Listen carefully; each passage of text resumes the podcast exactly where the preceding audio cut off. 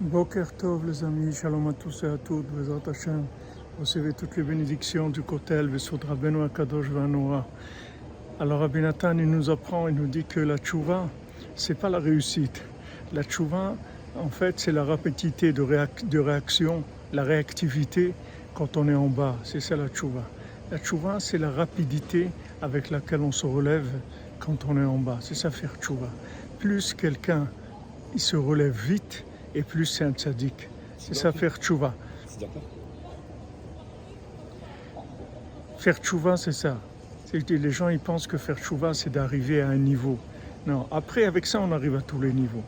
Mais le chemin de la tchouva, le chemin du Mashiach, qui est entre, en- en- dans chacun d'entre nous, comment David Amelech il est devenu le Mashiach? Parce qu'il s'est relevé immédiatement. Il n'y avait aucun temps entre la descente et la remontée. Bezrat Hashem, qu'on ait le srout et que ça nous vienne facilement. Foi Shlema pour tous les malades, des Ivougim pour tous célibataires, une bonne parnassa pour tout le monde et sortir de la colère, Bezrat Hashem? Adraba, Meshune Frailar, Bezrat Hashem, Bessout Rabbeinu.